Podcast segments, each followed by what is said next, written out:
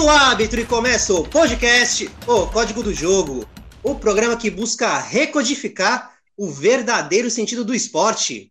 Aqui quem fala é Gustavo Neres, sou o apresentador deste programa e junto comigo na condução do Código do Jogo nós temos os comentaristas Júlio Peixoto e Guilherme Salvático. Júlio, seja muito bem-vindo, meu querido. Fala, Gustavo. É um prazer imenso estar aqui com você e com o nosso amigo Salvático. Espero que possamos gravar um ótimo programa que hoje terá um convidado mais que especial. Fala, meu comentarista Guilherme Salvático. Seja muito bem-vindo e manda o seu oi aí para os nossos ouvintes. Salve, Gustavo. Um grande abraço para você, um abraço especial virtual para todos os nossos ouvintes, um grande abraço para o Júlio também.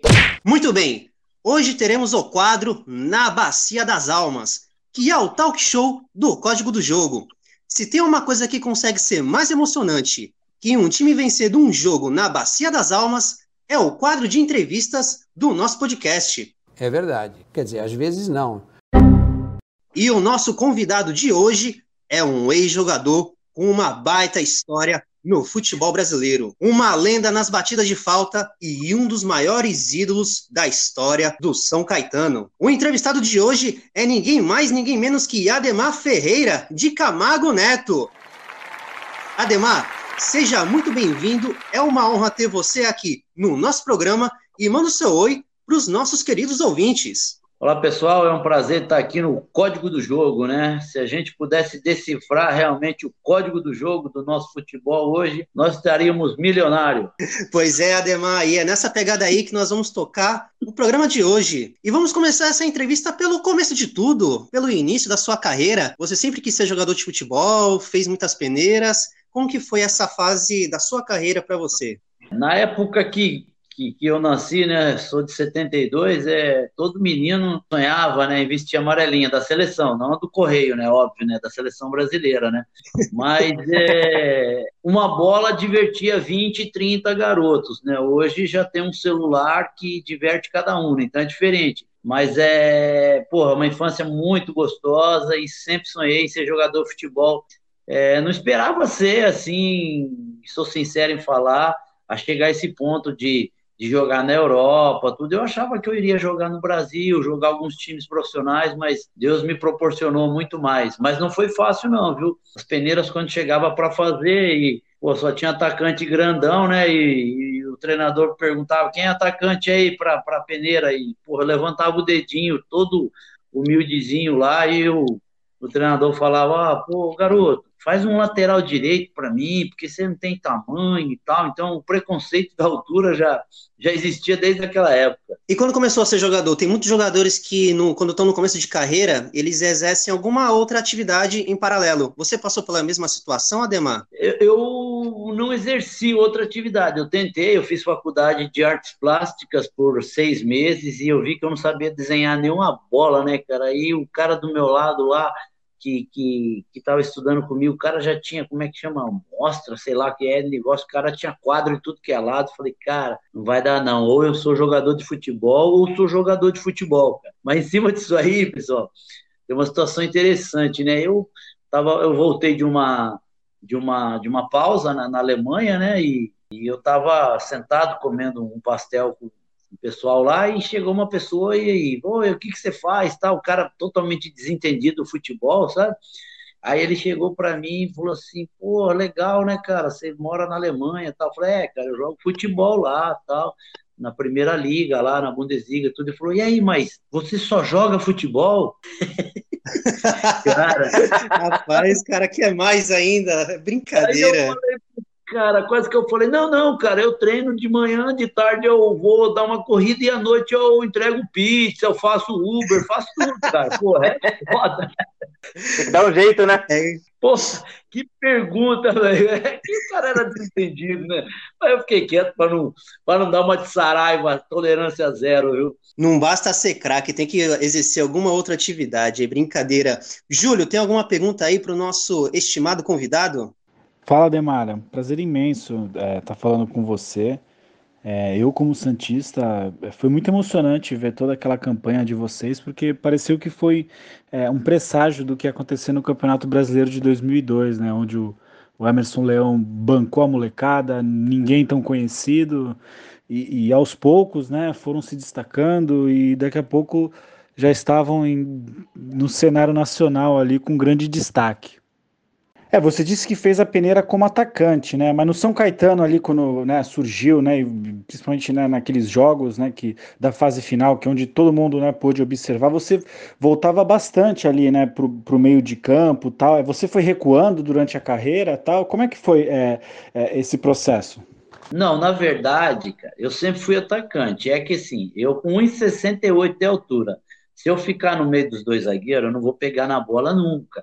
Então eu voltava ali naquela zona atrás do, dos volantes, né, entre os dois zagueiros e, e nas costas dos volantes, para receber essa bola e fazer um enfrentamento para tentar o drible e finalizar, né? Mas eu profissionalmente eu comecei de lateral, depois fui para meia, mas acabei ficando de atacante, né? Que era uma coisa muito difícil, né?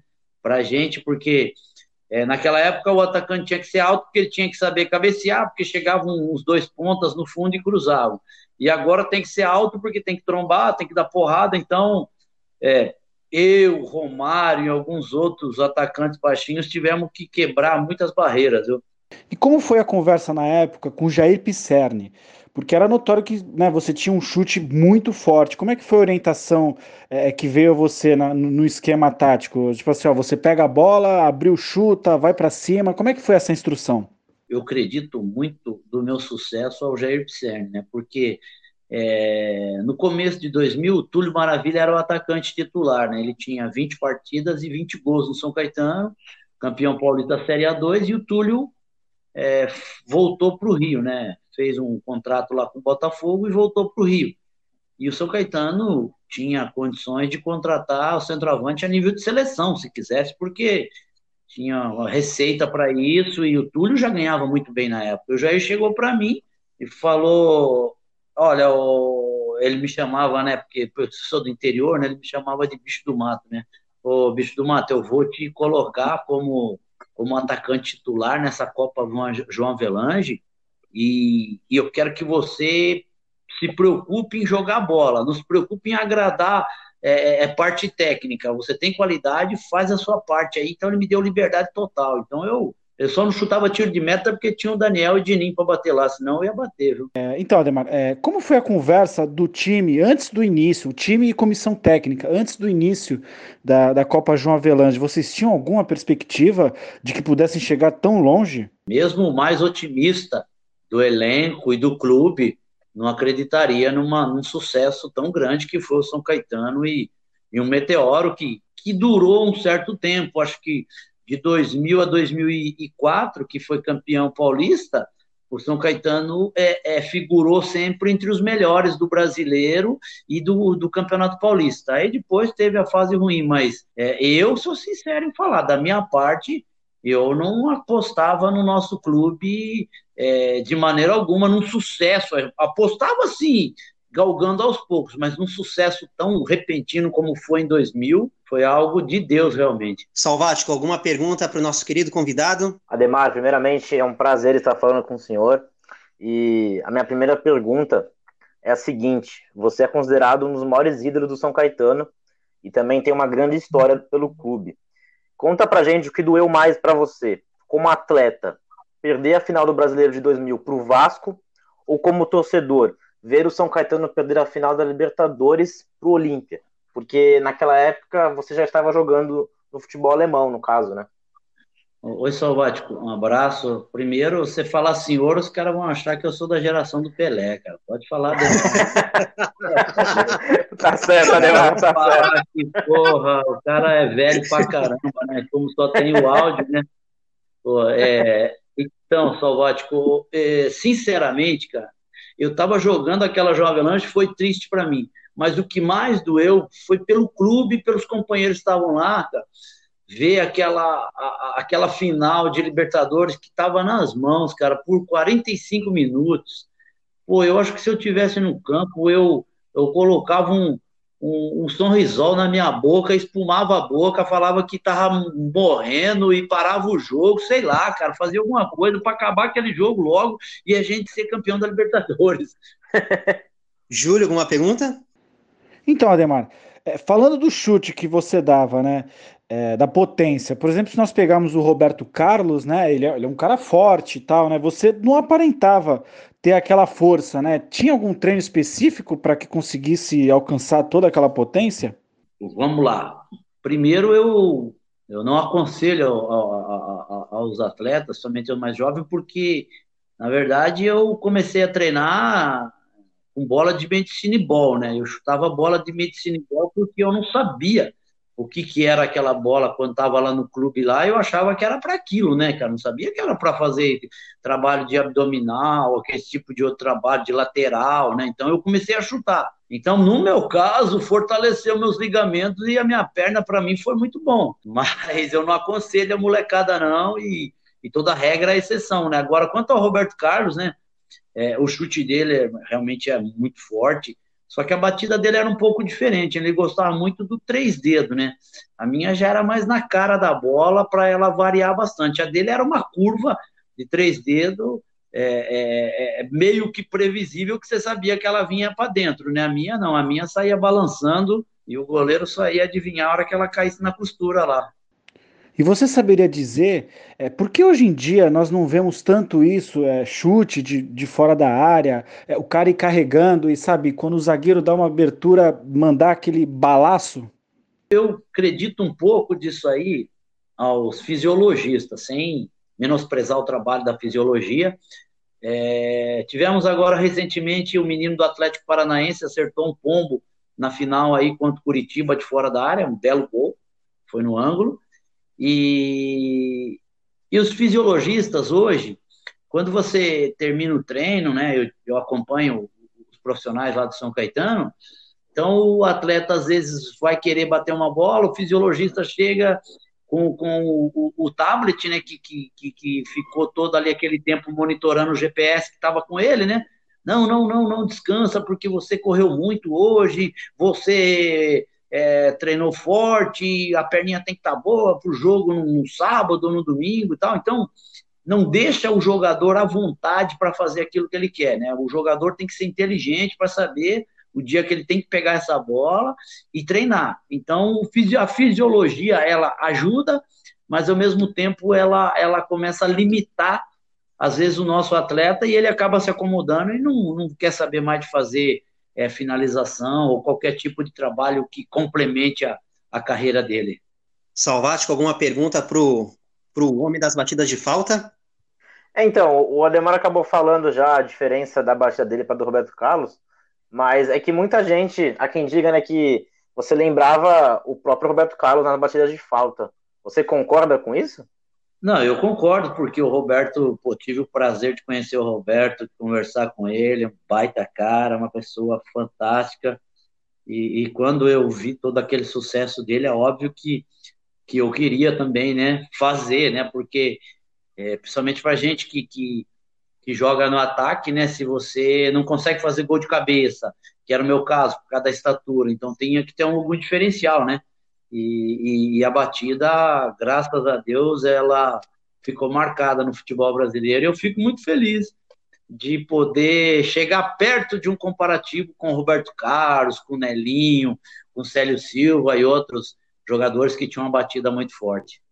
Júlio, Bom, Ademar, é, vamos falar de um esporte que tem se popularizado bastante aqui no Brasil, é, que é o futebol americano, né? Em 2007 veio um empresário ver você, né? Ficou sabendo de você. Queria saber como é que foi, como é que ele ficou sabendo é, de você.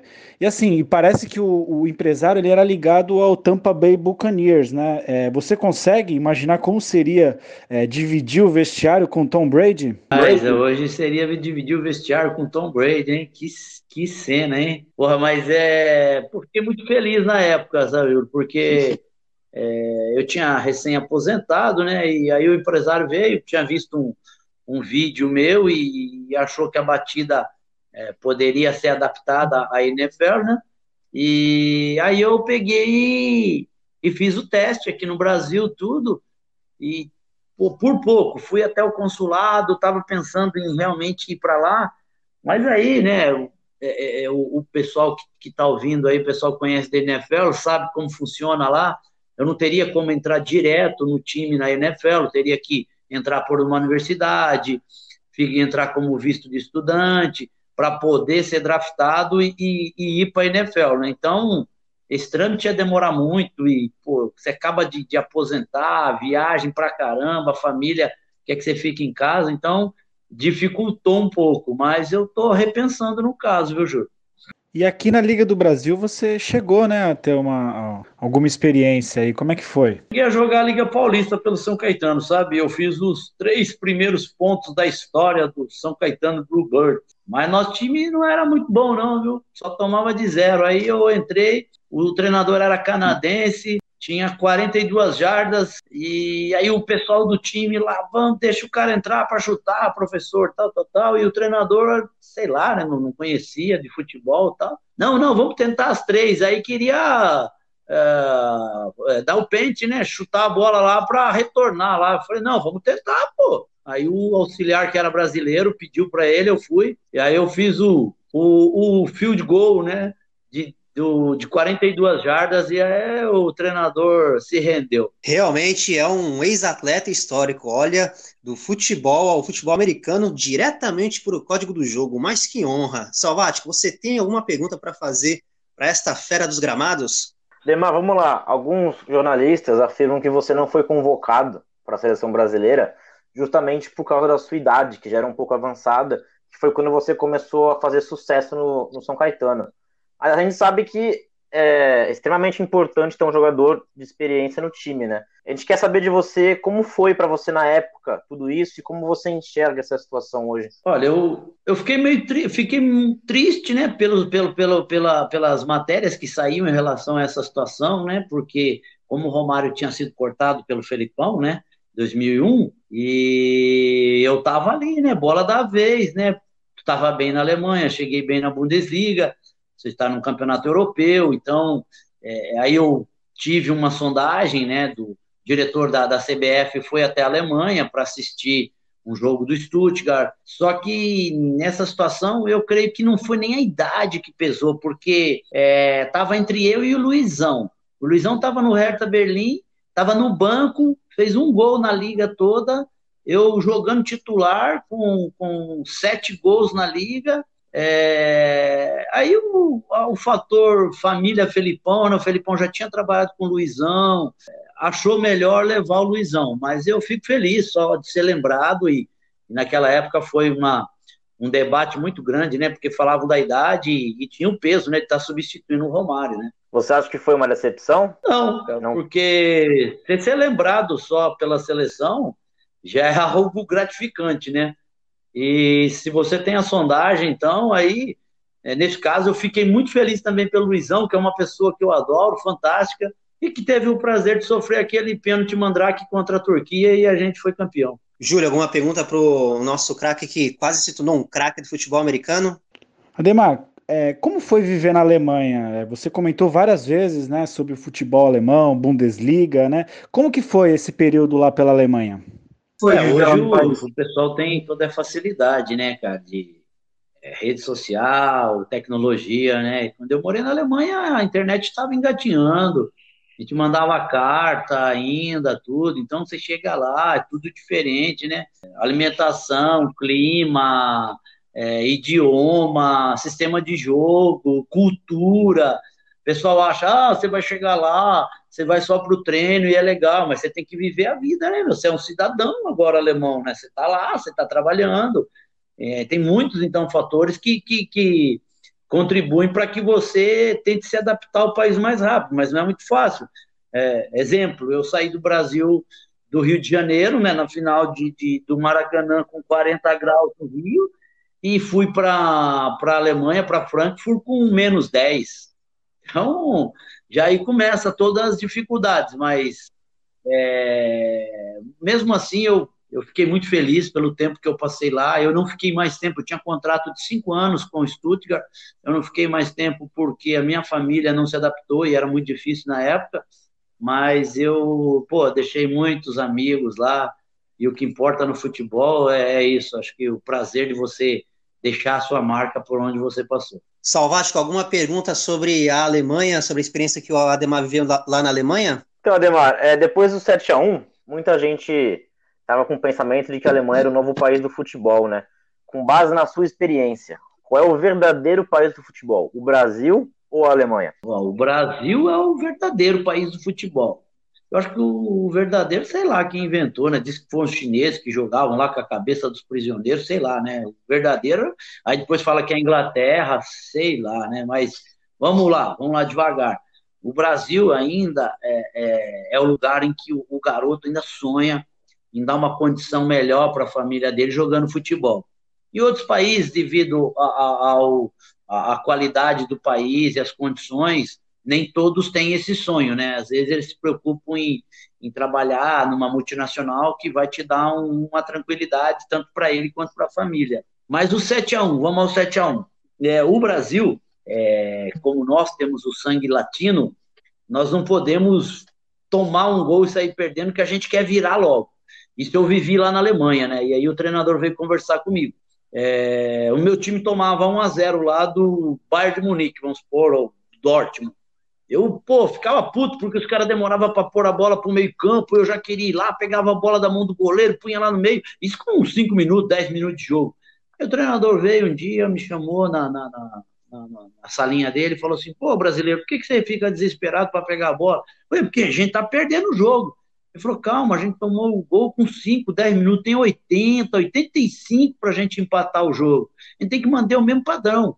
Mas esse é o nosso sangue latino. E no 7 a 1 aconteceu isso. Nós estamos tomando um, estamos tomando dois, jogando em casa. Aquela ganância, aquela gana de, de querer virar, acaba se expondo. E aí você vê Davi Luiz de, de meia-direita, Thiago Silva de, de volante, e aí 7 a 1 foi pouco. Sim, meus caros ouvintes, estamos aqui com o ídolo do São Caetano, Ademar. Está gostando da entrevista? Então, continue acompanhando a gente. Se estiver ouvindo no Spotify, é só nos seguir. Ou se estiver no YouTube, curta o vídeo, se inscreva no nosso canal e ative as notificações para não perder as próximas entrevistas. E agora, vamos continuar aqui a nossa partida. Ademar, Além do futebol alemão, você também jogou no Japão e na Coreia do Sul. Como é que foi a adaptação nesses países? Qual foi mais fácil? Na Alemanha, no Japão ou na Coreia? Ah, sinceramente, na Alemanha, isso sem sombra de dúvida. Pô, porque eu conseguia, né, ler pelo menos as palavras, né? E na Coreia e no Japão, aquele monte de pauzinho lá, você é louco, cara. Eu não entendia porra nenhuma, você tá doido? Ai, ai. Júlio, tem alguma pergunta para o nosso convidado sobre o tour que ele fez pelo mundo? Bom, vamos pegar um avião, vamos voltar aqui para o Brasil, né? Lembrando da época é, do São Caetano. É, no segundo jogo da final da, da Copa João Avelange, teve aquele problema na arquibancada que cedeu lá em São Januário, né? É, o quanto que atrapalhou psicologicamente é, o time? Porque vocês estavam embalados, né? E, e de repente teve um hiato e aí talvez possivelmente jogadores do Vasco talvez pudessem ter se recuperado é, melhor e tal. É, o quanto que atrapalhou, né? E como que foi viver aquilo? Atrapalhou muito. Primeiro também a situação psicológica, né? Da gente vivenciar tudo aquilo ali, né? É... Pô, eu tava assim a 20 metros do pessoal caindo lá da arquibancada, né? Gente saindo machucada, ensanguentada. Então, acho que psicologicamente, para continuar a partida era muito difícil. A gente estava num, num momento muito bom na partida, no campeonato, e aí né, acabou aquilo ali. Foi a gente não sabia se tinha se declarado campeão, se não seria, se era o Vasco, enfim. A gente ficou final de ano, cada um comendo sua leitoa, comendo seu panetone, aquelas coisas. Aí os caras ligam pra gente uma sexta-feira dizendo que na quarta-feira foi remarcado o jogo no Maracanã. Não me recordo se dia 13, que dia que foi. E o Vasco estava treinando. E a gente, porra, eu com peru na garganta ainda, pô, chamaram na sexta-feira e eu já tinha sido negociado para a Alemanha, então é, aquilo atrapalhou muito é, a, a, a nossa conquista que poderia ter sido o título ali brasileiro. Ademar, nós vimos que você se aposentou no final de 2006 e retornou aos gramados em 2012. Como foi essa experiência e o que leva o jogador a querer voltar aos gramados depois de tanto tempo? Pô, voltar, eu tenho vontade de voltar todo dia. Ontem à noite, assistindo Palmeiras e Corinthians, eu estava com vontade de voltar hoje de manhã a treinar e, e, voltar a jogar bola, porque os caras muito ruim, não acertam o chute, pelo amor de Deus, cara. Seria bom um Ademar naquele jogo, hein? Os caras parecem curupira, meu, parece que o pé é virado pra trás, meu. Você tá louco. Você é louco, cara. Aí eu falei assim: ah, vou acordar, vou acordar amanhã, sete horas da manhã, vou treinar, vou voltar, porque não é possível que esses caras ganhem 500, 800, um milhão, e eu aqui, porra, morto aqui, gordo, barrigudo, se eu treinar, eu ganho desse cara. E, então, é, é, é, aquela, aquele momento lá, foi 2012, eu, eu voltei, na verdade, porque um amigo meu que estava tomando conta lá do clube falou para a gente fazer um, um away lá, para ver se tinha mídia, tudo. Mas, cara, aí você chega no vestiário do Serrano, eu lá com a minha bolsa cheia de chuteira, o menino do lado com a chuteira costurada com, com linha de pesca. Falei, caramba, onde eu vim parar, velho? Aí o menino ficava olhando a chuteira que eu tinha, tudo. Aí terminou o jogo, os meninos vieram falar que na casa não tinha mistura, só tinha arroz e feijão. Aí eu chamei o diretor lá, que era meu amigo, falei, cara, você paga avião para mim, você paga hotel, tudo para mim vir aqui. Dá esse dinheiro, compra mistura para esses meninos e compra comida, quem vai dar retorno para vocês são esses meninos. Então eu pô, voltei, mas é, foi só mesmo para tentar ajudar o meu amigo lá, né? Porque fisicamente é, é impossível, né? E aí teve também uma outra situação, acho que, que eu iria também para Lemense, né? Acertar com o time da Lemense, fui lá, fui apresentado no jogo, em casa, né? Acho que Pirassununga, Lemense e Pirassununga. Até estava disposto a ir treinar, ficar lá uns dias, tal, em Leme, uma hora de casa, né? Aí, pô, o time toma 4 a 0 em casa, sentia panturrilha lá na arquibancada, nunca mais voltei, isso é louco. Salvático, uma última pergunta para o nosso querido convidado. Demar, para encerrar aqui, é, qual foi o momento mais marcante da sua carreira? Aquele momento que, se você pudesse voltar no tempo para viver novamente, qual seria? Porra, seria na segunda-feira, depois do que eu fiz aquele gol contra o Fluminense lá no Maracanã. Pô, parecia um sonho, velho. Aí eu caí no outro dia, eu chegava em casa, só tinha um porteiro do prédio para me atender. Quando eu chego no outro dia, tem dois links de TV ao vivo, tem 200 ligações no meu celular. Falei, eu tô grandão, esse negócio é bom mesmo, bicho. Realmente foi um momento épico. Júlio, uma última pergunta para o nosso querido Ademar. É, então, na verdade, eu tinha duas, Ademar, se você me permite. É, como foi ali? É, você, vocês em 2000, vocês enfrentaram o Grêmio e ali tinha um jogador ali que se tornou, se tornou alguém muito especial e fez gol naqueles jogos. Como é que foi dividir ali o, o, o campo ali com o Ronaldinho Gaúcho, que naquele, naquele duelo não conseguiu fazer bruxaria nenhuma? Ó, oh, Júlio, tem duas situações em relação ao Ronaldinho Gaúcho. A primeira é que eu apostei minha camisa com ele, né? Quem passasse de fase é, é, ganharia a camisa do outro. E aí eu tô lá comemorando com a bengala azul lá no Olímpico lá, daqui a pouco eu sinto um toquinho nas minhas costas, cara. Olhei, que dentro sim, cabeludo lá, falou assim: tá aqui, ó, promessa tá cumprida aqui, eu perdi, tá aqui. Falei, é, um dia o rei tem que se, se curvar perante o bobo da corte, né, filho? e aí a outra, durante a partida no, no Parque Antártica, no primeiro jogo, ô, Júlio, o, eu voltei na marcação, né, e fiz uma falta, não me, não me recordo se era no, no Polga, quem que era, e o Adãozinho brigou comigo, sabe? E o Adão falou: Não, Demar, eu quero você do meio campo à frente, tal, tal. Eu falei com ele: Pô, Adão, o time do Grêmio é bom, cara, vou ter que te ajudar aqui na marcação. Ele olhou pro lado e falou assim: Ah, Demar, se eu não aguentar marcar um bostinha desse aí, eu vou aguentar o quê então no futebol? Então eu vou pedir para parar. Falei: Adão, é Ronaldinho Gaúcho, mano. É o bruxo. Pô, é o cara, Adão. Né? O Adão é bruto, né? Falar, ah, isso aí pode deixar comigo, deixa comigo que eu aguento. Então aquela guerra psicológica ali dentro era fantástico, cara. Bacana. Queria que você comentasse é, a sua convivência com o Serginho, né? É, que estava no elenco, era titular e, e, veio a falecer em 2005. Ele parecia é, ser um cara muito, muito querido pelo grupo. Não, era um cara fantástico. O Serginho era muito quieto, mas assim, era uma pessoa fantástica, um parceiro. A gente morava no mesmo prédio, pra você ter uma ideia.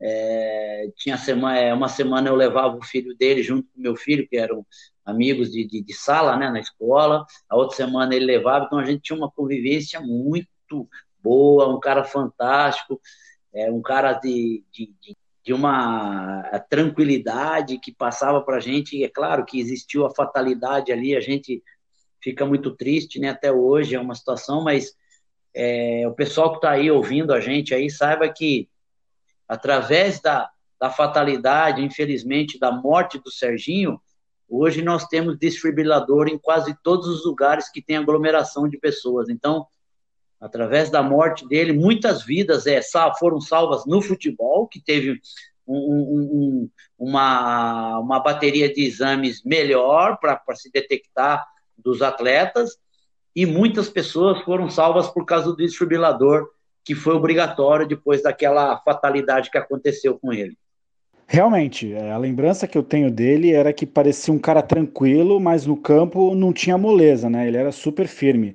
Lembro de duelos assim mais específico, né, por conta aqui do futebol paulista com o Luiz Fabiano, assim, duelos épicos e que quase sempre ele ganhou. Ele era muito rígido e interessante que acho que foi num jogo em Minas que ele pegou o Romário pelo pescoço. O Romário estava no Fluminense e o Minas ou Espírito Santo, não sei. Aí chegou em dezembro, no jornal Lance anuncia lá, Romário quer Serginho no Fluminense. Falei, rapaz, Serginho pegou o cara pro pescoço e, o cara quer ele lá ainda. Ele sabe que não pipoca mesmo, hein? Mais alguma pergunta, Júlio? Então, Ademar, como ídolo do São Caetano, é, como você vê esse momento é, em que o time já né, não tem o mesmo brilho do começo dos anos 2000? Ah, eu me sinto é, honrado por ter participado de toda aquela campanha vitoriosa, pela curta história que o clube tem e eu estar tá fazendo parte dessa história como maior artilheiro, artilheiro de um campeonato brasileiro por um time pequeno.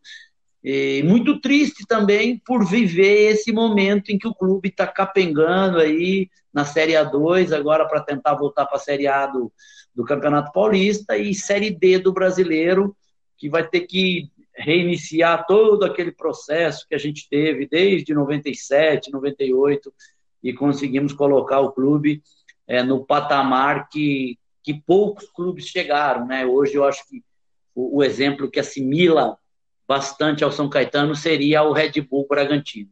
E como está o Ademar hoje? Quais são os seus planos? Tem projetos sociais? Pensa em virar técnico? Quer ser comentarista? O que, que o Ademar pretende fazer daqui para frente? Hoje o Ademar, falando em terceira pessoa, é tá um talento. Talento porque está mais gordo, está mais lento, está é, mais velho. É um talento, um talento. E, mas eu tenho um projeto social, bom de bola, bom na escola, né?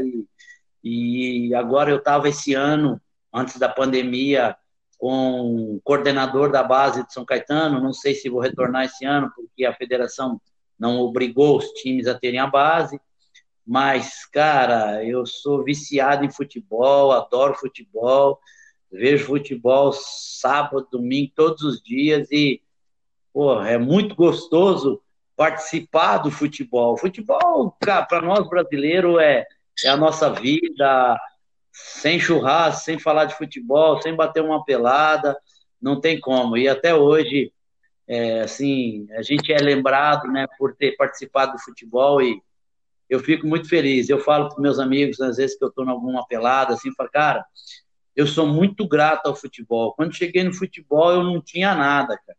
Hoje eu tenho uma operação no meu ombro, dor no meu joelho, dor nas costas e uma série de outras dores. essa molecada de hoje, cara, esse futebol de hoje não tem resenha, não tem conversa, porque negócio de leitura labial, é, muita coisa de, de bastidores. Hoje o futebol está muito burocrático, sabe? Isso não tem mais é, é assunto, né, para o jogador de futebol, a não ser os milhões que eles ganham. Isso é verdade, isso é verdade. O futebol está perdendo a essência cada vez mais.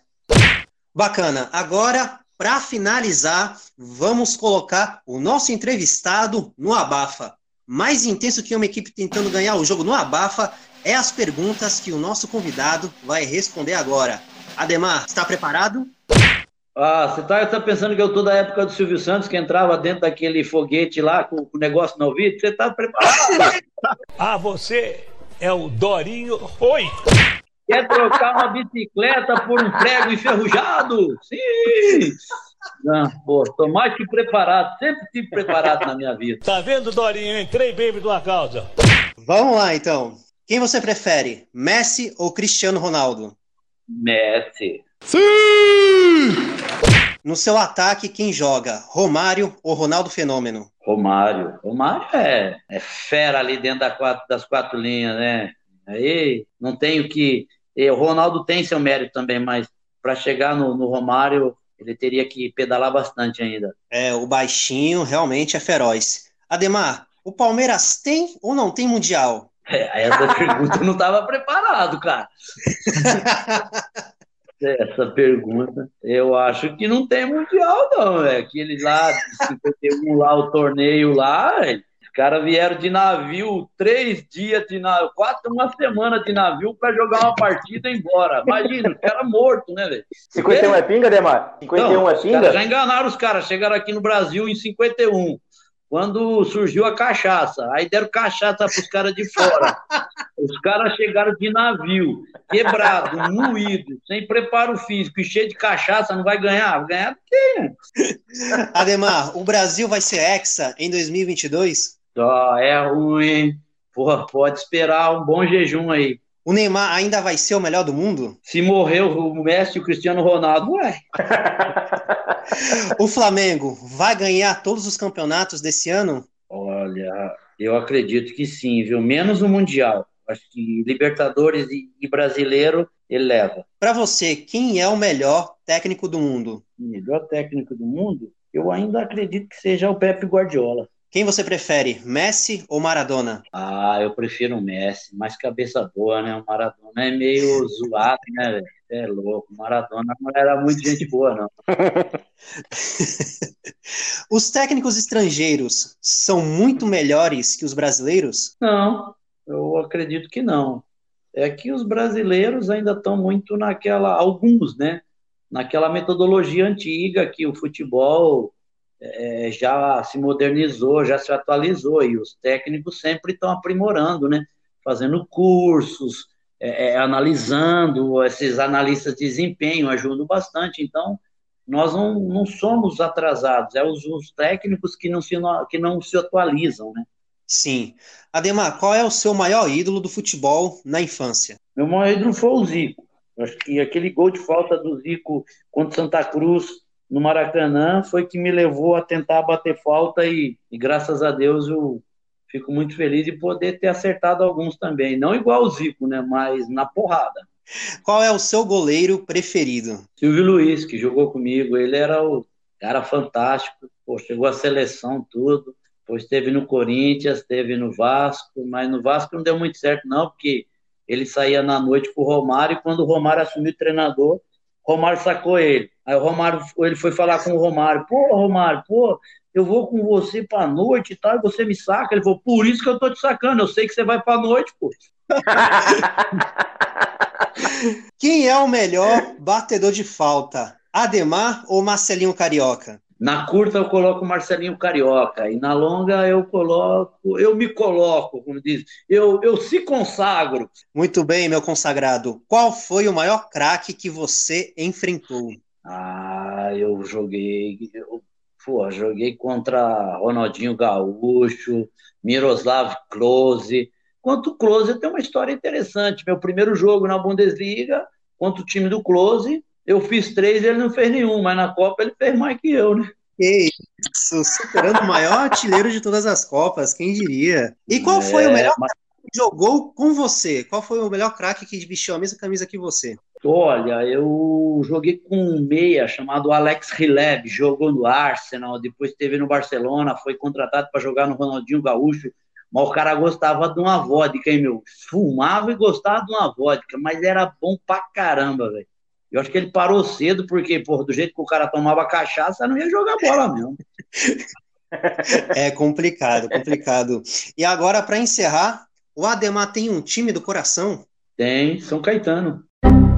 Muito bem, pois é, meus queridos ouvintes, como tudo que é bom dura pouco, com o nosso programa não é diferente. Ademar, muitíssimo obrigado pela entrevista. Foi um programa sensacional e te desejamos tudo de bom. Que você tenha sucesso em tudo que fizer, da mesma forma que tinha quando batia as faltas. Obrigado, pessoal do Código do Jogo. Foi um prazer ter falado aqui essa resenha de futebol. Eu adoro isso. E vamos lá, vamos esperar acabar essa pandemia aí. E daqui a pouco nós estamos batendo nosso futebolzinho. Falou, galera. Um abraço. Curta aí o Código do Jogo. E vamos ficando por aqui. Sal, obrigado pela sua presença nesta edição e te aguardo no próximo episódio. Gustavo, é sempre um prazer participar desse programa. Obrigado a você, obrigado ao Júlio, obrigado especialmente ao Ademar que nos atendeu aqui com muito carinho, contando várias histórias, falando sobre futebol. Enfim, muito obrigado e até a próxima, pessoal.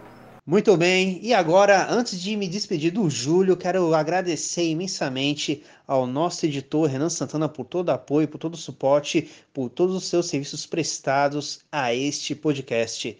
E agora, Júlio, fica aqui um grande abraço e se despeça aí dos nossos queridos ouvintes. Ô Gustavo, muito obrigado, muito obrigado também ao Salvático e muito obrigado em especial é, ao Ademar.